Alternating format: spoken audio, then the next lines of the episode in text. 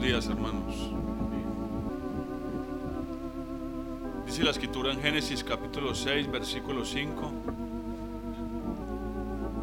Génesis capítulo 6, versículo 5. Expresa una de las razones por las cuales el Señor envió el diluvio para destruir la tierra y a los hombres que estaban en ella.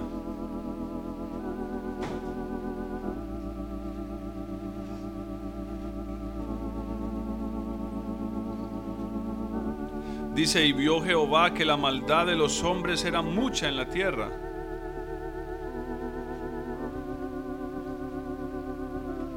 Y miren cómo describe esa maldad. Porque podríamos imaginarnos muchas cosas.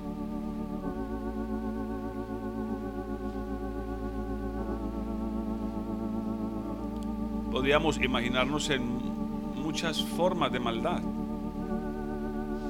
pero él la describe de una manera particular. Y dice que era que todos los designios de los pensamientos del corazón de ellos eran de continuo, de continuo, solamente al mal.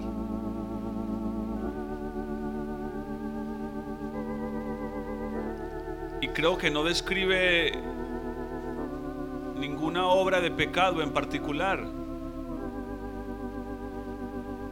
para que nadie se justifique.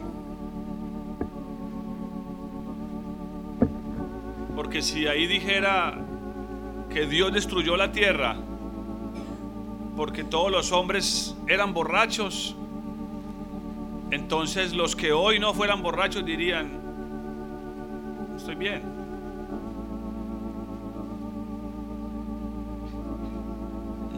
Pasar nada porque no soy borracho. O si dijera Dios destruyó la tierra porque los hombres eran homicidas. Estoy bien porque yo no he matado nunca a nadie. Entonces, eso me exime del juicio de Dios. Y lejos de eso, tenemos que entender que el pecado que nos fue transmitido a través de Adán y Eva en el huerto, básicamente ese pecado tiene una obra que se hace es internamente en el ser humano. Eso llega aún a manifestarse externamente, físicamente. Hay muchísimos casos donde ya el pecado es tan evidente y ha hecho una obra tan profunda que se puede manifestar aún en el rostro de las personas. ¿Sabían eso? Hay personas que uno puede ver su pecado en sus rostros.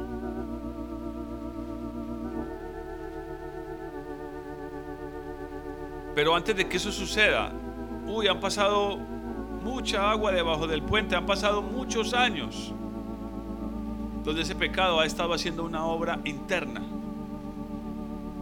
silenciosa casi. Y básicamente esa obra empieza en los pensamientos, en nuestra manera de pensar, la cual nos lleva a designar designios, los designios de los pensamientos, a designar, a decidir, a escoger, a determinar las cosas. Hace algún tiempo hablaba con un pastor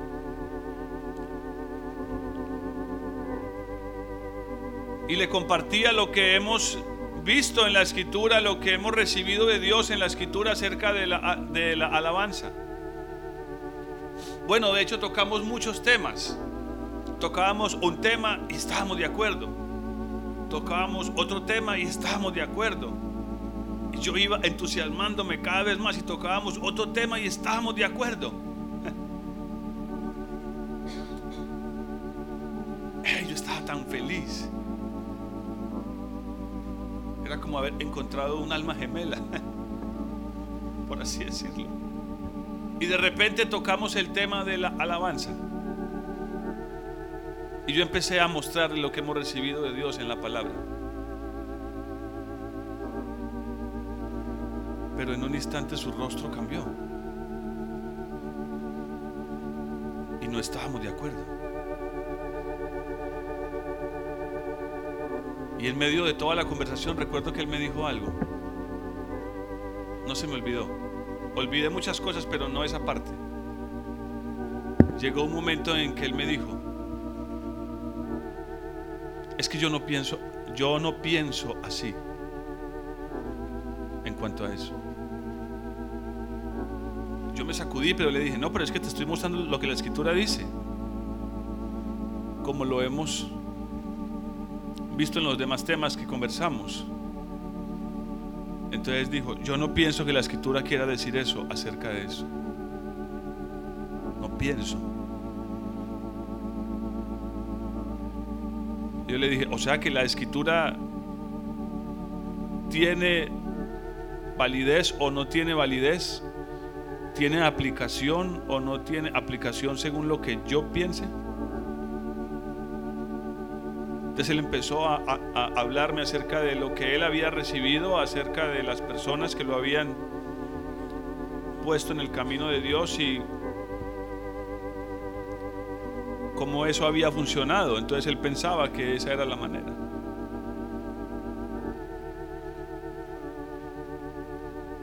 En fin, eso se me quedó grabado. Y es lo que sucede. Uno de los principales males de nosotros como seres humanos radica en nuestra manera de pensar.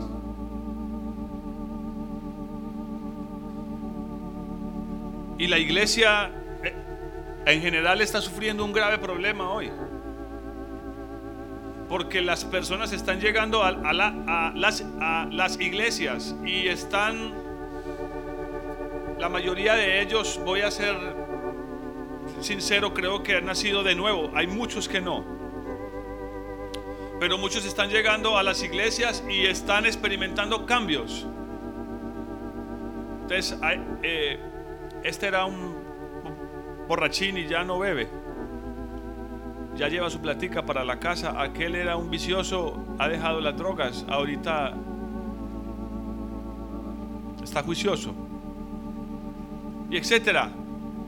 Y la gente empieza a, a experimentar cambios que son notorios a la vista humana y se empieza a determinar que esa persona es una nueva persona debido a esos cambios externos.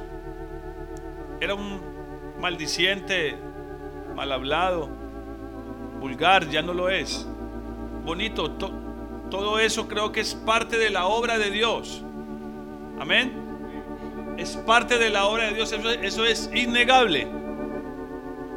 Pero hay que reconocer que también la religión tiene el poder para efectuar ciertos cambios en las personas. Un ejemplo de ellos son los fariseos.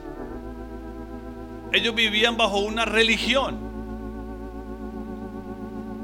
Y esa religión había hecho cambios profundos en sus vidas. Cambios radicales, cambios estrictos en sus vidas. Su manera de vivir ante los ojos de los hombres hasta producía temor. Asombro. Pero cuando el Señor llega a la tierra y empieza a enfrentarse con ellos, debido a las palabras que salen de la boca de Jesús, el Señor empieza a mostrarles que en ellos había un problema interno gravísimo. y que ellos no lo sabían. Y una y otra vez el Señor les habló de su palabra,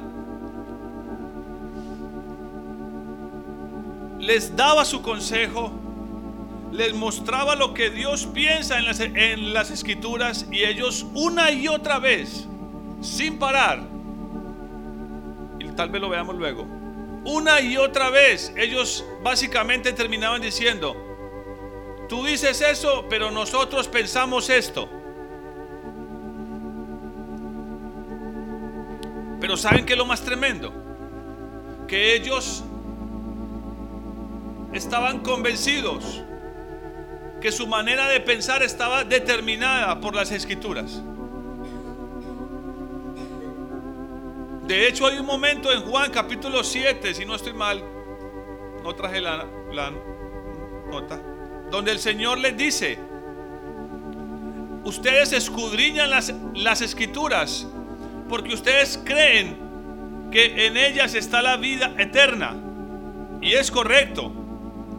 Pero esas escrituras hablan de mí. Y ustedes no quieren venir a mí.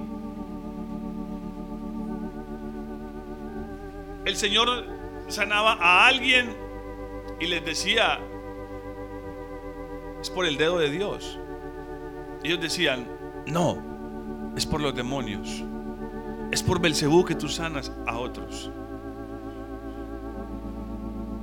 Señor les decía, no, es que no, lo que contamina al hombre no es lo que entra, sin, perdón, no es lo que, no es lo que, lo que entra, sino lo que sale. Y les dice, no, no, hay que lavarse las manos antes de comer cualquier cosa, si no es pecado. Dice, no, no, no, no, no. Es que lo que contamina al hombre es lo que sale no lo que entra. Decían, no, pero nosotros no pensamos así. Sí, sí, sí, sí, están viendo esto. O sea, estoy resumiendo lo que pasó entre Jesús y los fariseos. Quiero que se den cuenta que más del 70% del contenido de los evangelios, 60-70%, tiene que ver en la relación, voy a decirlo así, la discusión, el enfrentamiento que hubo entre Jesús y la clase religiosa de su época.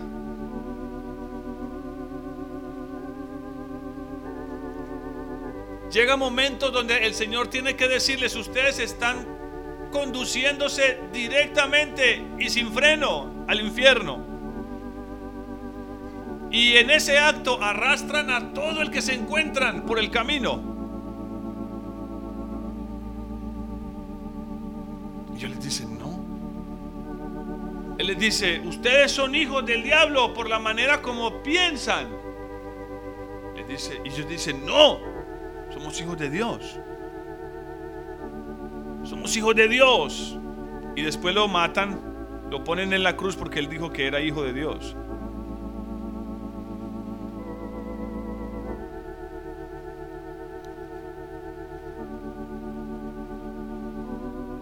Muy común salir de la iglesia habiendo escuchado la palabra de Dios. Si de pronto abrí mi corazón escuchando esa palabra de Dios y Dios tocó mi corazón con esa palabra, puedo salir de la iglesia diciendo más adelante, el mensaje estuvo claro y creo que tenía que ver hasta con mi vida, pero yo pienso de otra manera. Cómo sé que sucede eso? Por nuestras obras. Porque lo que terminamos haciendo es lo que pensamos. Hay un pasaje que me gusta mucho. Voy a leérselos. Proverbios 23, 7. Y es parte de donde nace este mensaje. Básicamente quiero expresarles que hay una necesidad. Existe una necesidad urgente de que pensemos conforme a la Biblia. de que pensemos conforme al pensamiento de Dios, de que pensemos conforme a la mente de Dios. Amén. Hay una urgencia, una urgencia. Este pasaje es muy claro. ¿Qué les dije? 23.7. Porque ¿cuál es su pensamiento en su corazón? Tal es Él. ¿Entienden ese verso? Porque tal es, perdón, porque ¿cuál es su pensamiento en su corazón? Tal es Él. Es decir, hay otra, hay otra, hay otra versión que dice, porque conforme el pensamiento del corazón del hombre, así es el hombre. Es decir, somos lo que pensamos, más que lo que hacemos. Ojo con esto, más que lo que hacemos. Porque yo puedo estar haciendo algo, escuchen esto, puedo estar haciendo algo que es correcto, pero al mismo tiempo puedo estar pensando que no es correcto. Amén. A usted, por ejemplo, aquí, eh, aquí en la iglesia, el Ujier se puede levantar de, su silla y decirle, hermano, eh, me gustaría pedirle el favor de que no interrumpa la reunión por esto o por lo otro y usted se queda así sentado ahí ya quieto como un maniquí, pero está molesto y, en su mente está pensando que usted no estaba haciendo nada malo. ¿Sí entienden el ejemplo? Y usted está haciendo lo correcto, el hermano le dijo que se quedara quieto y usted se quedaba ahí quieto. De paso cerró sus ojos y su corazón y ya no escuchó más nada del mensaje porque lo regañaron. y no nos gusta que nos regañen usted se quedó muy quieto, ya se quedó más quieto que antes. Pero en su mente usted está pensando, eso no es lo correcto. Amén. O usted está en un lugar y le dice, venga, por favor, eh, haga la fila.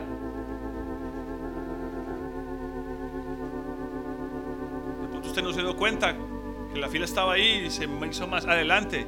Señor, pero haga la fila, que es que usted va aquí en la, yo voy aquí en la fila. Y usted se para en la fila, pero usted está ahí con una actitud y en su pensamiento se está diciendo. ¿Sí saben de qué hablo, no? Hermano, ¿cuál es el pensamiento del hombre en su corazón? Tal es el hombre.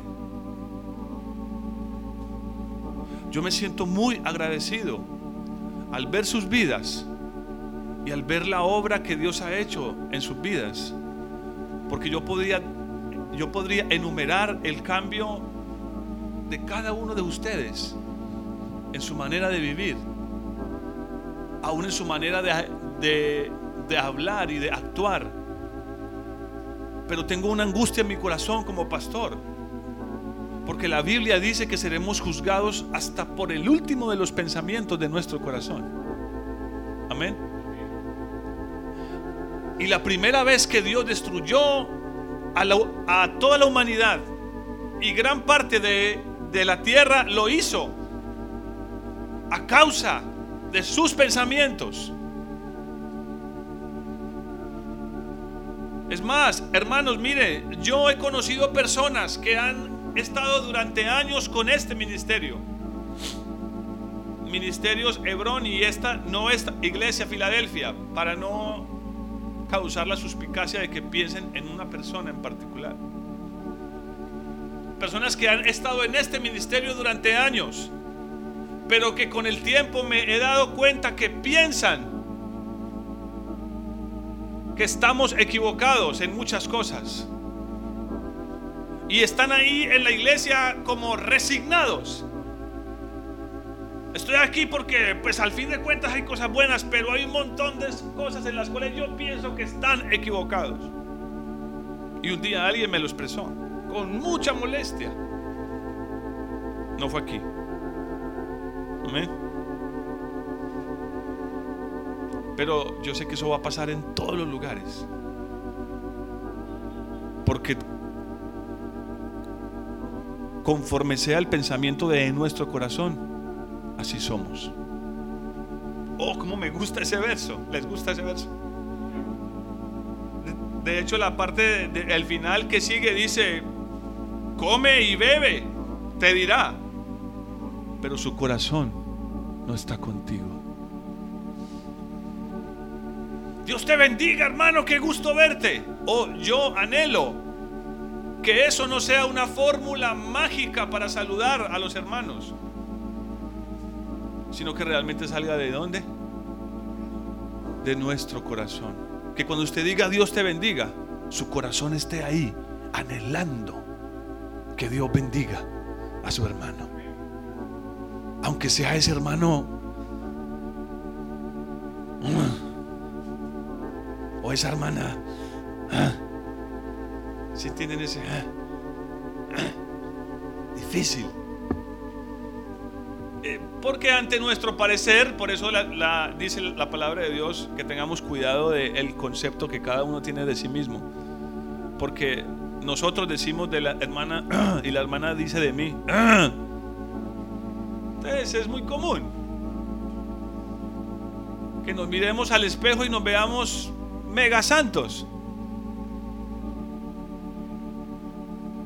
Pero no nos vayamos por ese camino. Regresemos al punto principal de esto. Conforme son los pensamientos de nuestro corazón, así seremos. Hay una urgencia de que la escritura afecte hasta el último de nuestros pensamientos. Dice Primera de Reyes 18, 21, no vayan ahí que cuando Elías levantó el altar, el pueblo se había apartado de Dios completamente. Y Elías levantando el altar le dijo al pueblo, ¿hasta cuándo claudicaréis entre dos pensamientos? Miren, puede que solo haya no más que dos pensamientos en nuestra cabeza, pero ya eso representa un problema. Es decir, hablo de, dos pensamientos opuestos, no de dos pensamientos cualquiera. Amén. Él está diciendo, hay dos pensamientos. ¿Y hasta cuándo van a claudicar entre dos pensamientos? Si Jehová es Dios, pues síganlo. Y si Baal es Dios, pues váyanse en pos de Baal. Miren, un pensamiento estaba provocando que el pueblo no se fuera en pos de Dios con todo su corazón. Ellos habían puesto su confianza en los ídolos, como seguramente muchos de nosotros podemos haberlo hecho.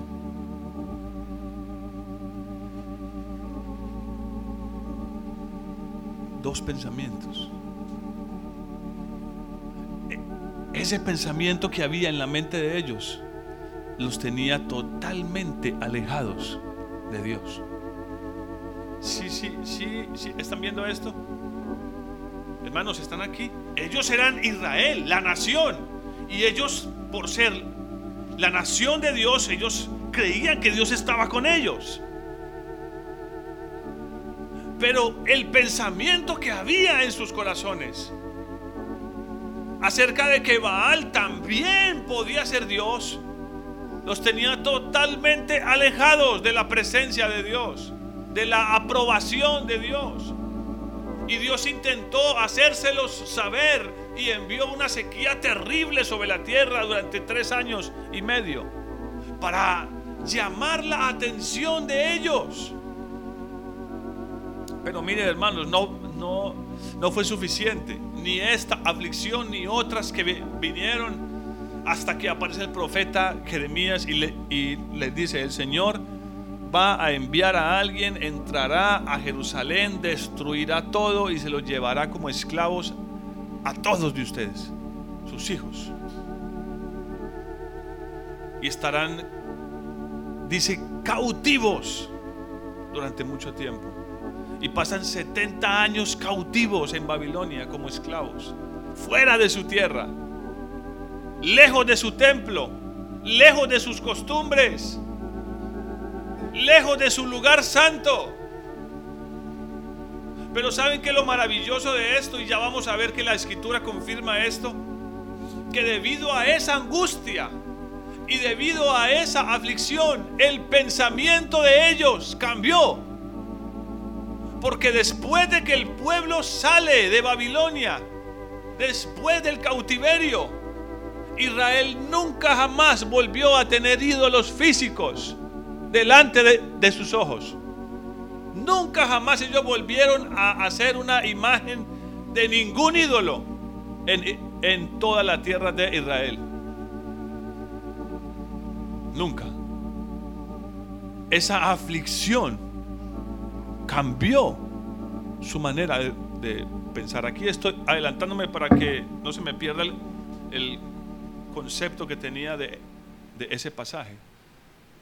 Esa angustia Hermanos, si Dios está permitiendo una angustia sobre tu vida, entre muchas cosas está tratando Dios de hacer algo. Quiere cambiar tu manera de pensar y mi manera de pensar.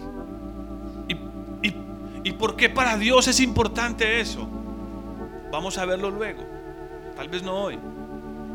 Porque la Biblia dice que los pensamientos de Dios son más altos que nuestros pensamientos. Y como si fuera poco, desde el principio de la escritura, Dios deja claro que los pensamientos del hombre son siempre de continuo a qué? Al mal. Oh, hermanos, y no y no no no tengo que pedirles que levanten la mano. para que me digan cuántos de, cuántos de ustedes consideran que sus pensamientos son buenos, que su manera de pensar es buena. No tengo necesidad de decirle, levanten la mano, ¿cuántos creen que como ustedes piensan es bueno? Es sencillo porque como pensamos vivimos. Y podemos estar recibiendo aquí el consejo de Dios jueves, domingo, domingo y jueves. Pero si usted sigue aferrado, aferrada a su manera de pensar, déjeme decirle que usted está experimentando solamente un cambio externo, mas no interno. Y eso es algo realmente muy grave. Eso se convierte en algo totalmente muy grave. Porque el cambio que Dios necesita en nosotros, que Dios quiere hacer en su vida y en la mía, es principalmente un cambio interno, aquí adentro. No de que solamente aprendamos a decir amén, Dios te bendiga, cosas bonitas. No, es aquí adentro. Una y otra vez el Señor les dice, ¿y por qué ustedes piensan así? Porque sabe lo que estoy pensando. Porque la Biblia dice que Dios conoce hasta los más íntimos pensamientos del hombre.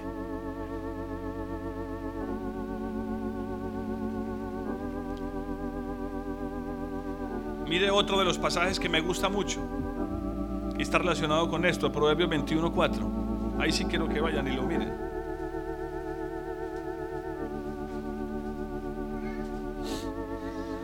Esto, esto es una introducción de lo que quiero que veamos acerca de el pensamiento del hombre. Entonces, espero que pongan atención. Proverbios 21:4 dice, altivez de ojos.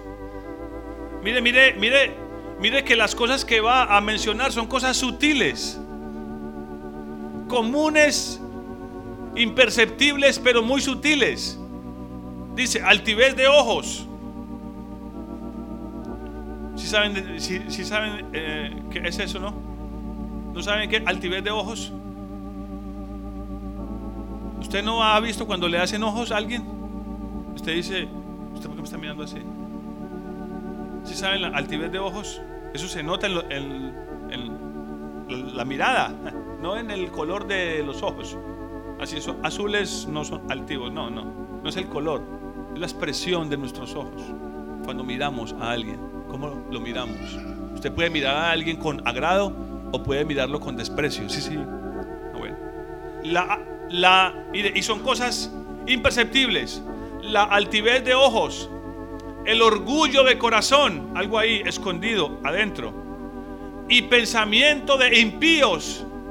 Dice, todas esas tres cosas delante de Dios son pecado.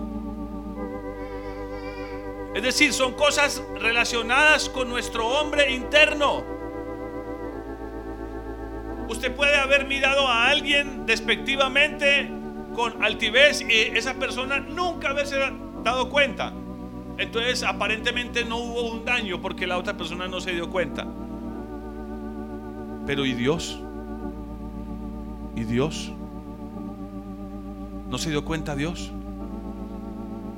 Hermanos, es que es urgente que en este tiempo en el que estamos viviendo atendamos a nuestro hombre interior, le pongamos mucho cuidado a nuestro ser interior, porque ahí es donde Dios quiere operar su salvación, nuestra alma, ya hemos hablado bastante de eso. Pero es importantísimo que empecemos a darnos cuenta del gran problema que representan nuestros pensamientos, nuestra manera de pensar. Y yo sé que todos aquí sufrimos de eso. A usted le pueden decir algo y usted está pensando otra cosa totalmente diferente.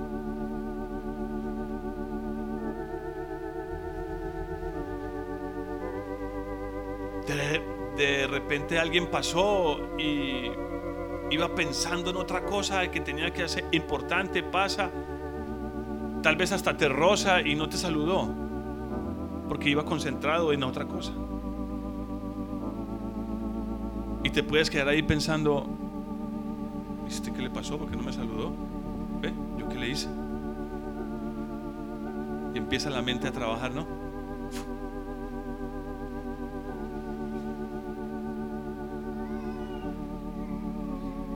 De repente empiezo a pensar, ah, con razón, es que hasta hace tiempo que no me llama, seguramente tiene algo en contra mía. O no me quiere caigo mal. Saben que, miren hermano, yo he conocido personas que se han ido de la iglesia yéndose y diciendo, no, es que ahí no me quieren. ¿Y dónde, y, dónde sucedió eso? en sus pensamientos. No sucedió en ningún, otro lugar. Eso pasó en sus pensamientos. Yo sé que el que llega puede llegar con timidez la primera vez, la segunda vez, pero la Biblia dice que el que quiere amigos ha de mostrarse amigo.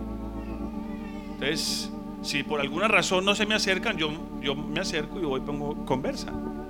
Hey, ¿cómo están?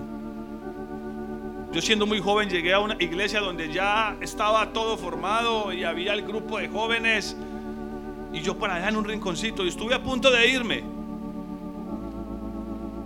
Pero un día yo dije, pues qué bobada.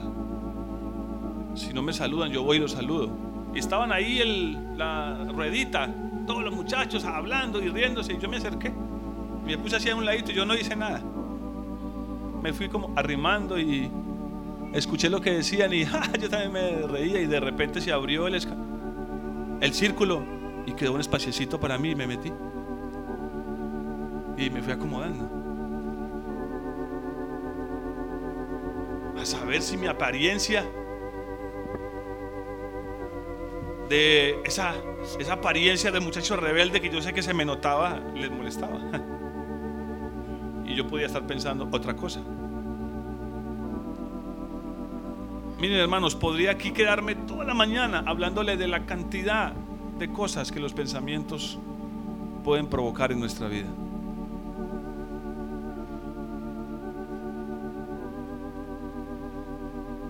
Y mucho de nuestro pecado está relacionado con nuestra manera de pensar. Miren lo que dice Primera de Crónicas 28:9.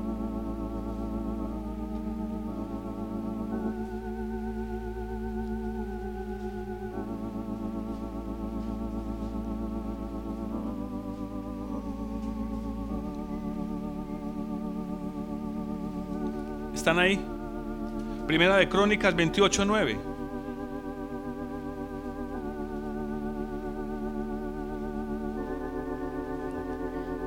Y tú, Salomón, hijo mío, reconoce al Dios de tu Padre y sírvele con corazón perfecto. Primera de Crónicas 28, 9. Y sírvele con corazón perfecto y con ánimo voluntario. Y esa palabra ánimo hasta podría traducirse como pensamiento. Porque Jehová escudriña los corazones de todos y entiende, escuchen esto hermanos, ah, esto es profundo, y entiende todos los pensamientos, dice así. Oigan hermanos, esto es serio. Dice, y entiende todo intento. Un intento es algo que se hizo. Usted, lo intentó, pero no lo hizo. Si mato a alguien, voy para la cárcel, pero si intento matarlo, pero no lo, mato, no voy a la cárcel. Es posible que me pongan una, alguna multa o qué sé yo. Pero no es lo mismo el intento que el acto. Pero miren lo que dice Dios más allá del el pensamiento en sí. Dice, Él escudriña y está atento a todos los intentos de los pensamientos de nuestro corazón. Hasta los intentos, lo que, lo que yo intenté pensar. No, oiga, no, ¿esto no les parece muy profundo? Y que nosotros seamos tan necios de pensar, valga la redundancia, que puedo pensar de cualquier manera, que puedo dejar que mi mente vaya hacia el lugar que quiera y determine lo que quiera e intente pensar todo lo que quiera y pensar que Dios no está mirando eso. Ignorar que Dios no está mirando eso. Los intentos de los pensamientos de nuestro corazón. Por favor, sacúdanse porque esto es serio. Porque estas cosas podrían determinar nuestro fin. Hermanos, los fariseos no eran, no eran, hermanos, no había gente tan fiel como ellos. Pablo lo dice en Filipenses 2, él era un fariseo.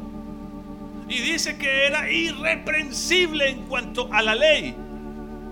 Pero él sabe que estaba totalmente perdido a causa de sus pensamientos. Lo dice en el libro de Filipenses. Y ya vamos a ir ahí para terminar la parte de hoy. Vamos a leer otro pasaje y ese. Él, él está seguro de sus pensamientos. Iba camino a Damasco a meter en la cárcel a cuanto cristiano se encontrara por, por el camino, porque dice que él pensaba que estaba sirviendo a Dios. Y Mateo 24 dice que muchos, muchos, en el fin, harán cosas terribles porque piensan que lo están haciendo para Dios. Piensan que eso agrada a, Dios. Oh, hermanos, ¿no les preocupa eso?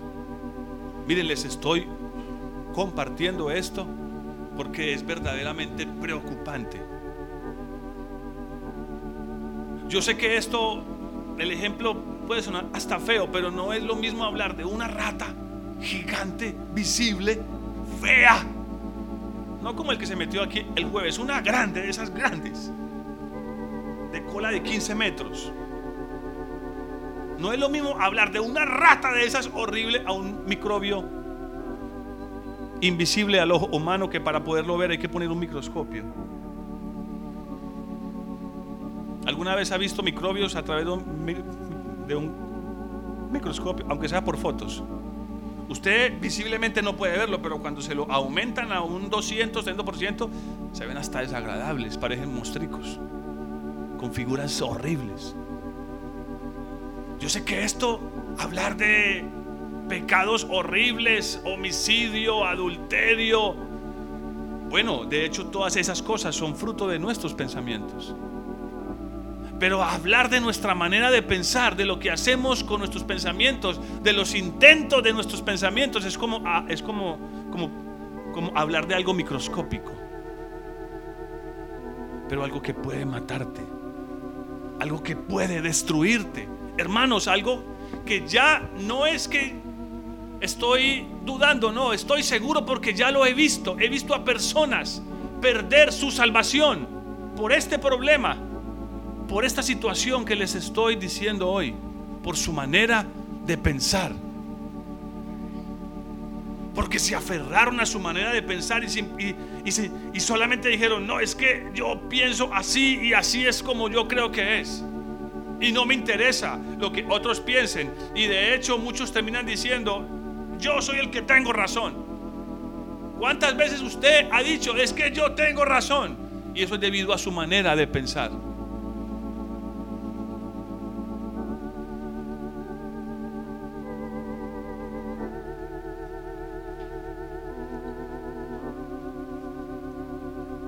Déjeme le un pasaje.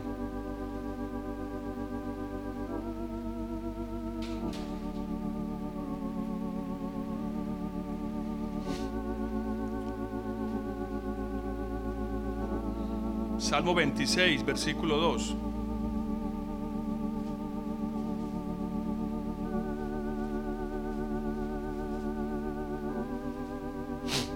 Salmo 26, versículo 2. Este debería ser nuestro clamor.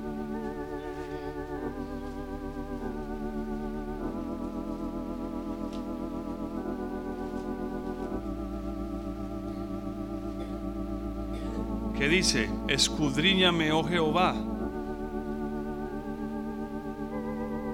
Escudriñame, oh Jehová. Miren que para David esto era una cosa muy seria. Saben que cuando la Biblia dice que David era un hombre conforme al corazón de Dios, en, en cierta manera estaba diciendo que David era un hombre que pensaba conforme a Dios, conforme Dios piensa. De hecho, la Biblia dice que David aborrecía lo que Dios aborrecía y David amaba lo que Dios amaba.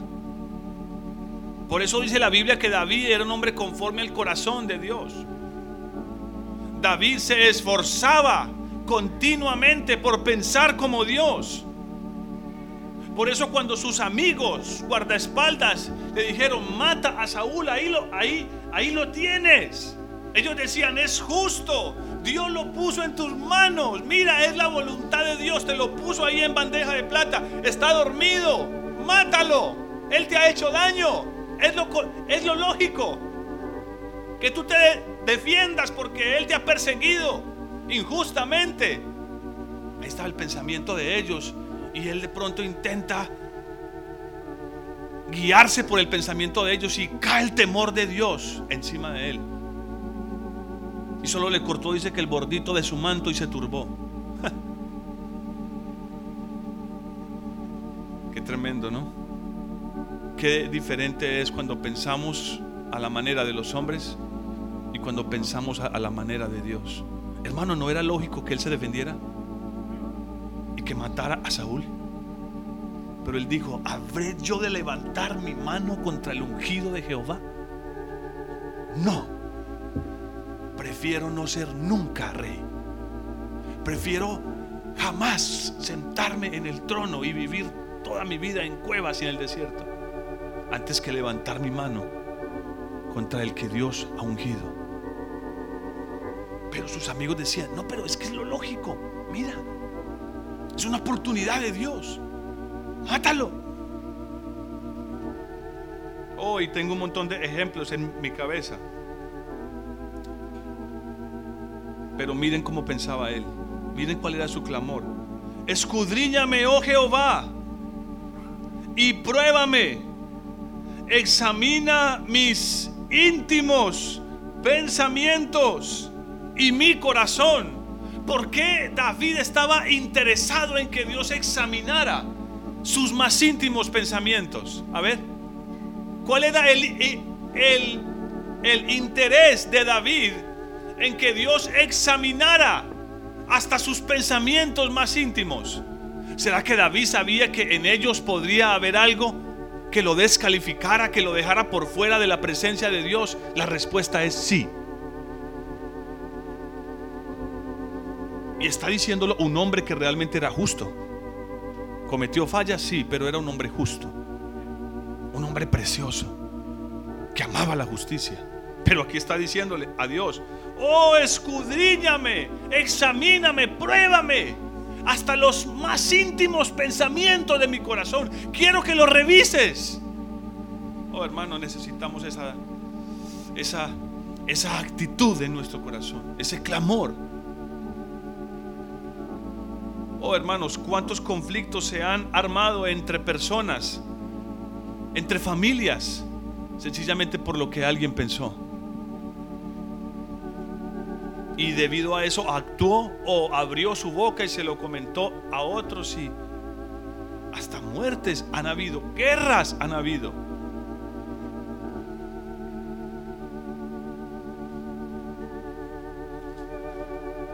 Dos pasajes y termino, los cuales solo voy, solo voy a leer. Primera de Pedro, capítulo 4. Solo voy a leerlos, los vamos a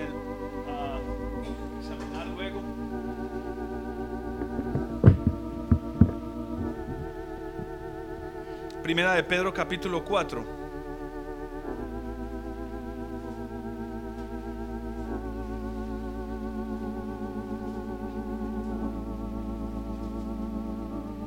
¿Estamos ahí? Amén. ¿Los demás? ¿Llegaron? Primera de Pedro capítulo 4, versículo 1. Puesto que Cristo ha padecido por nosotros en la carne, vosotros también armaos del mismo pensamiento. Escuchen esto. Voy a leerlo de nuevo a ver si lo comprendemos. Lo voy a, vamos a examinarlo, pero luego. Pero quiero que lo comprendamos en lo básico. ¿Qué es lo que está diciendo? Puesto que Cristo ha padecido por nosotros en la carne, ¿por qué padeció Cristo por nosotros en la carne? ¿Por qué padeció Cristo por nosotros en la carne? A ver, por nuestros pecados, sí, para que no, eh, para que no experimentáramos la muerte eterna, pero, pero, ¿qué motivó? ¿Qué pensamiento, por decirlo así, motivó a que Cristo padeciera en la carne? ¿Qué fue el pensamiento que lo motivó según la palabra de Dios?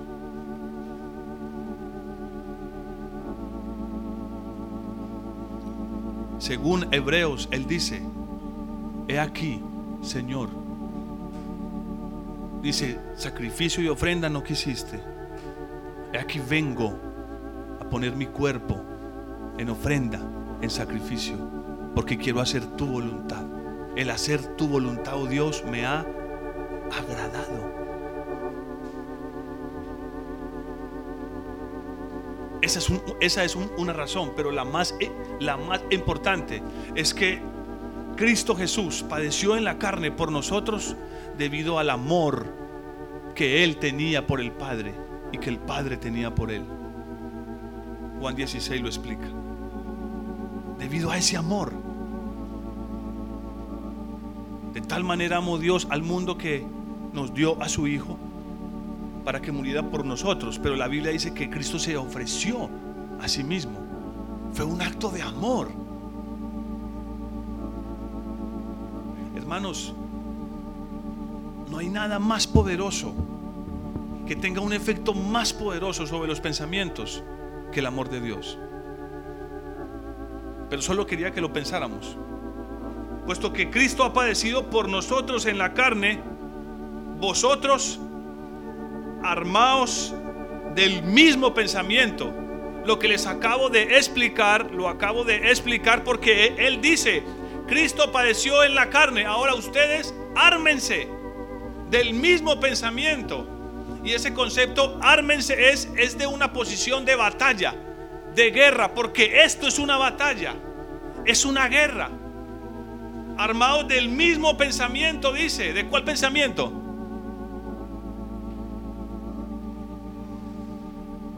¿Cuál era el pensamiento de Cristo Jesús? Era uno solo, hacer la voluntad de su Padre. Él no tenía otro pensamiento, hermanos. Como les he dicho, él entró a Bethesda y yo creo que él, él, en su pensamiento, él anhelaba sanarlos a todos. No, yo lo hubiera querido. Yo sé que la compasión de mi Jesús era tan grande que Él quería haberlo sanado a todos. Pero el pensamiento de, el Padre, que era perfecto, era sanar a un solo hombre. Y Él obedeció porque Él amaba, amaba a su Padre. Y aquí nos está diciendo, ármense ustedes del mismo pensamiento. De que todo lo que hagan y todo lo que piensen sea por amor al Padre, sea por amor al Padre y con el deseo de hacer solo la voluntad. Ahora, ¿y por qué esto, y por qué esto es tan, tan, tan mm, eh, importante? Él sigue diciendo, pues quien ha padecido en la carne, ¿qué dice? ¿Terminó con qué? Oh, hermanos, eso es una gran promesa. ¿Cuántos quieren aquí terminar con el pecado? Algunos han interpretado esto mal. Entonces se han ido a vivir a las montañas sin comodidades, se autoflagelan porque quieren padecer en la carne para terminar con el pecado. Pero el mismo, el mismo Pablo dice que hay, perdón, eh, en la carta de los filipenses dice Pablo que hay una cantidad de ritos y de cosas que no tienen ningún poder en contra de los apetitos de la carne.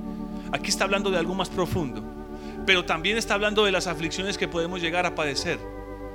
Si usted está pasando por angustia o por aflicción, es la oportunidad para que sus pensamientos sean cambiados.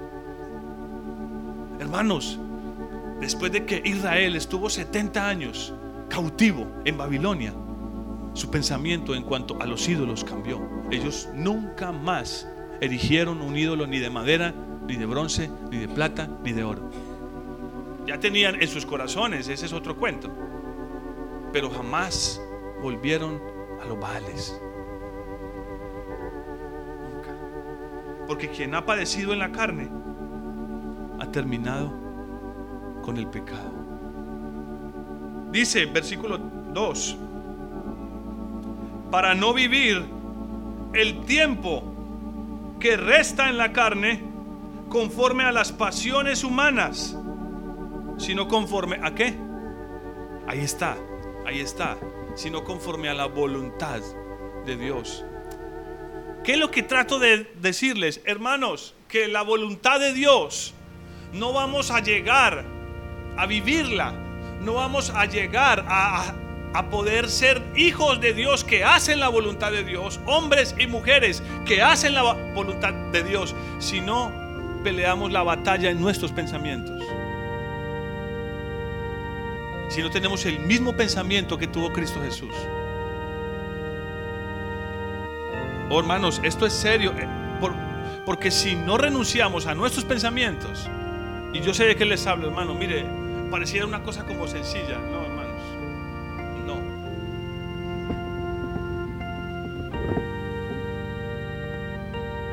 Cuando el ser humano se aferra a un pensamiento, eso es cosa seria. Yo sé que algunos saben de qué estoy hablándoles. Cuando el ser humano se aferra a un pensamiento, puede hasta dar su vida por él. ¿Saben eso? Hermanos, los musulmanes que se auto, que se inmolan, que se matan, ellos lo hacen por un pensamiento. El pensamiento que tienen es que Dios va a recompensarlos, su Dios, con 70 vírgenes en el paraíso. Y que si hacen eso, están agradando a su ídolo, a su falso Dios. Ese pensamiento es lo que hace que ellos se quiten la vida. ¿Se imagina usted con un chaleco de explosivos y el ¿quién se le mide? Si Dios nos pidiera eso, ¿usted lo haría? Si la Biblia dijera que poniéndose un chaleco bomba y haciéndote explotar tú mismo, vas al cielo, ¿lo harías? pensamiento difícil, ¿no? O sea, eso cuesta, ¿no? A ver, ay hermanos, yo me lo pongo. No, hermanos, es una cosa loca. No es cualquier tipo de pensamiento, pero, pero ellos lo hacen. ¿Qué quiero decirles? Que entiendan el poder de los pensamientos, el poder de nuestros pensamientos. Por eso es que la Biblia dice que necesitamos ser renovados en nuestra mente. Porque es muy posible que si no experimentamos esa renovación en nuestra mente, tengamos parte con el Hijo de Dios. Tal vez logremos entrar al reino, tal vez. Porque Dios no es injusto. Pero tal vez nunca, tal vez nunca estemos cerca de Dios. Hay que, mire hermanos, y perdone que me tome estos minutos, hay gente que piensa en la iglesia que si viven de cierta manera más o menos buena es suficiente. Tal vez nunca van a llegar a ser los grandes hijos de Dios, las grandes mujeres de Dios, no importa. Voy a la iglesia y trato de cumplir lo básico y entraré al reino. ¿Qué pensamiento tan pobre? La Biblia dice que dentro de poco se va a celebrar la cena de las bodas de el Cordero y que a esa cena irán aquellos hombres y mujeres maduros en Cristo Jesús. Y muchos de nosotros pensamos, ah, pero yo no tengo la calidad, no, no, no tengo las cualidades, no soy digno de estar en esa boda, pero no importa con tal de que yo entre en el reino. Voy a esforzarme en las cositas básicas y pues no pude con más. Hermanos, ese es, ese es un pensamiento pobre.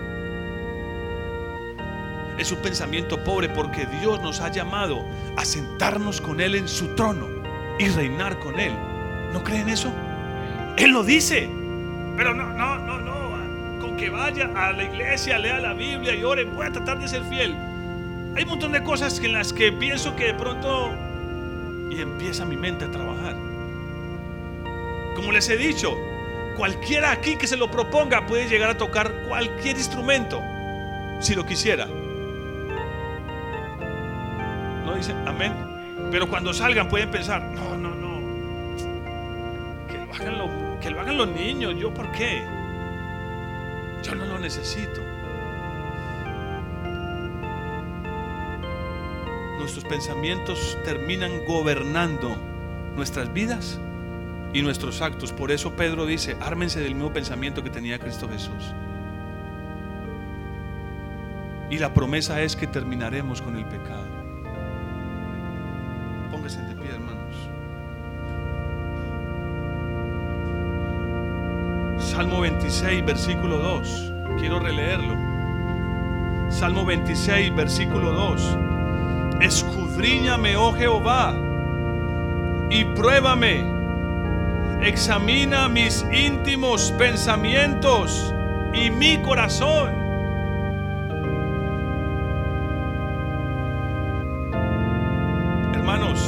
Sé que como pastor jamás voy a conocer sus más íntimos pensamientos.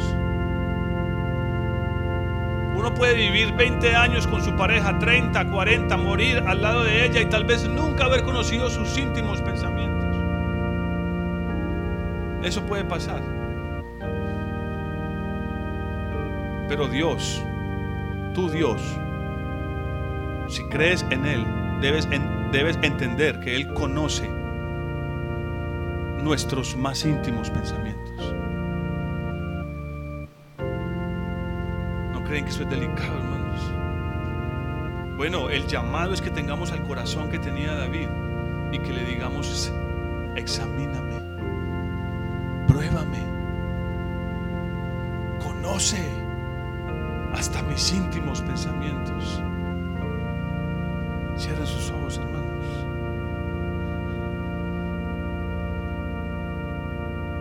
Ofrézcale esa oración al Señor esta mañana. Padre, examíname. Padre, pruébame. conoce mis pensamientos. Entienda, entienda que usted delante de Dios no puede ocultar sus pensamientos. No puede. Es imposible. Expóngalos mejor. No los cubra, no los encubra.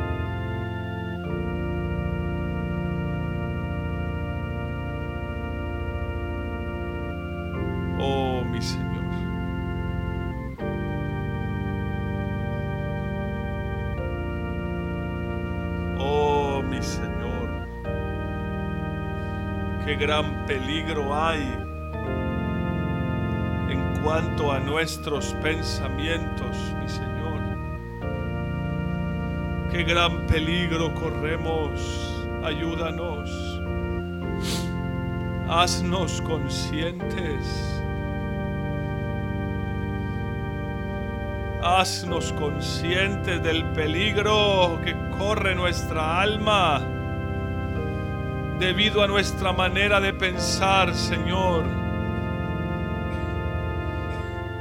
Con cuánta facilidad pensamos mal de otros, mi Señor. Con cuánta facilidad juzgamos las cosas antes de tiempo y terminamos pensando incorrectamente, mi Señor. Con cuánta facilidad leemos tu palabra y terminamos pensando los designios de nuestro corazón y no lo que tu palabra desea y quiere hacer en nosotros.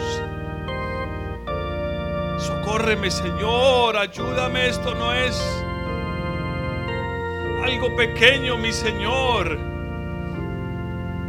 Tal vez no parece tan grande, no parece tan visible, pero es algo que puede destruir nuestras vidas, mi Señor, nuestra manera de pensar.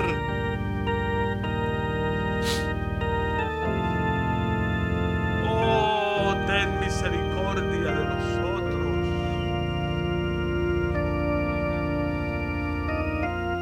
Que podamos armarnos del mismo pensamiento que tuvo Cristo Jesús. Oh, Él solo anhelaba hacer tu voluntad. Y lo único que motivaba esos pensamientos era tu amor, Señor.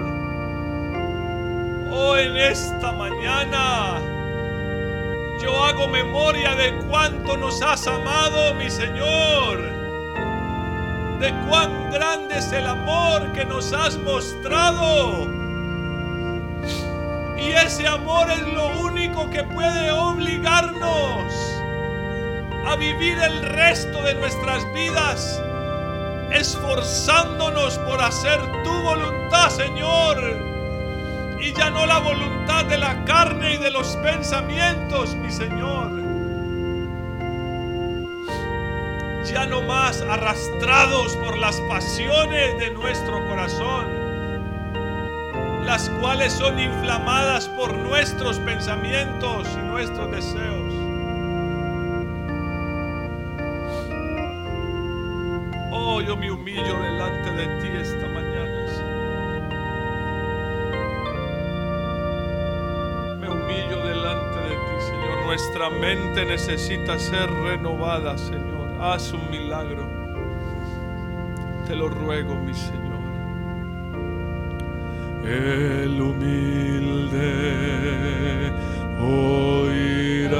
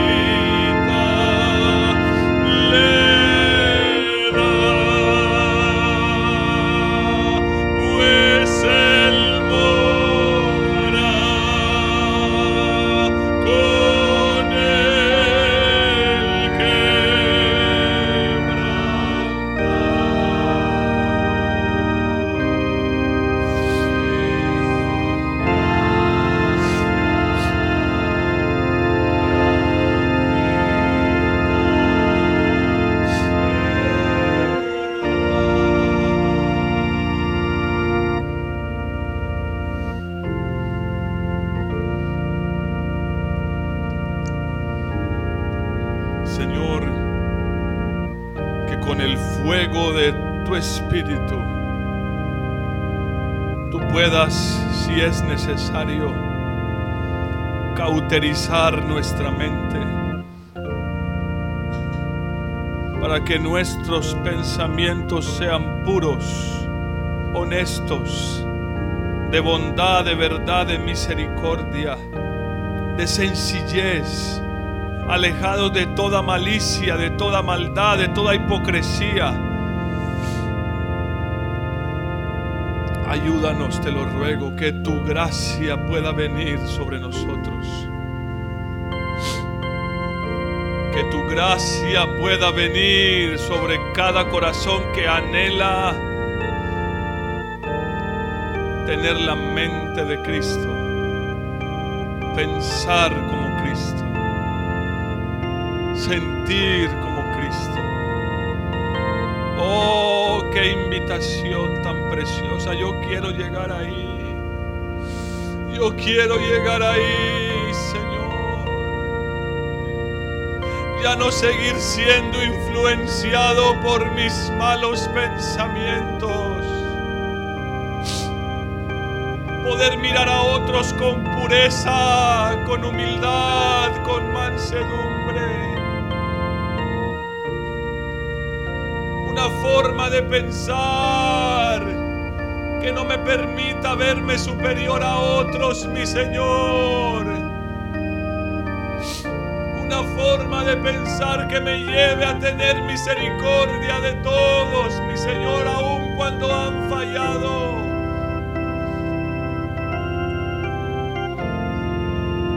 forma de pensar que me permita mantenerme en pie delante de ti, aun cuando te he fallado, mi Señor, y mis debilidades me acechan. Una manera de pensar firme, recta y santa. Que me permita fundarme sobre la roca y estar ahí inamovible a pesar de las aflicciones y de las circunstancias, no importa los vientos, las olas, no importa las aflicciones, si en medio de ellas también viene el fuego de tu presencia, entonces nuestra mente será purificada, Señor, por ese fuego precioso de tu presencia, Señor.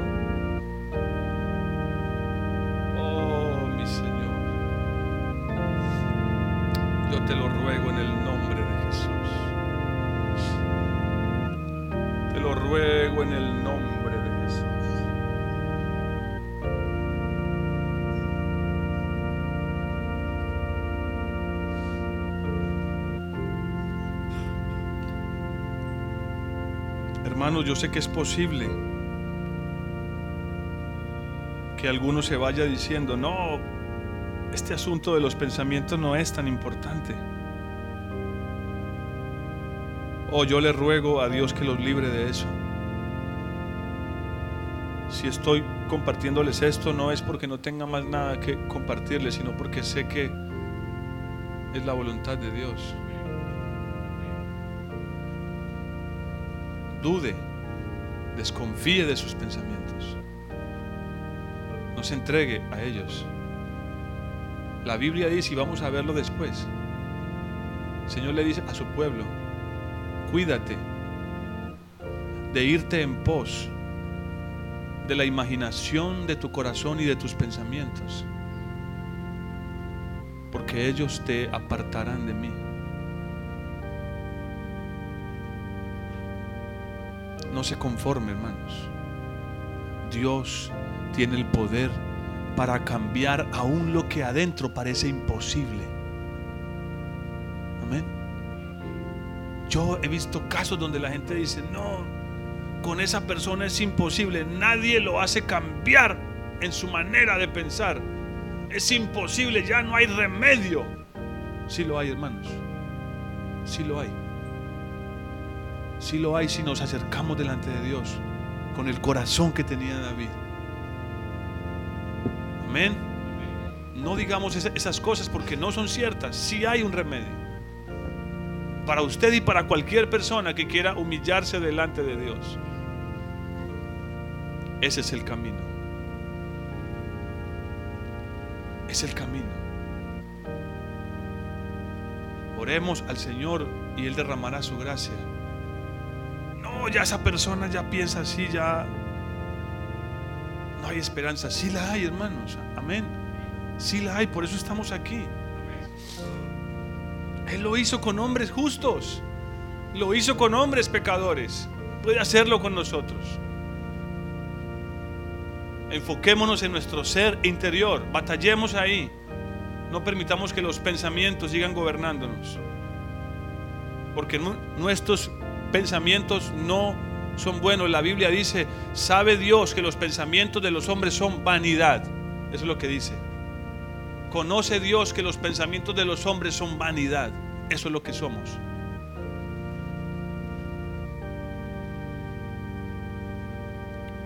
Expongámonos al Señor. Por eso la importancia de estar delante de su presencia, buscando su rostro. Amén. Háganlo por favor, hermano, en sus casas. Que Dios los bendiga, hermanos.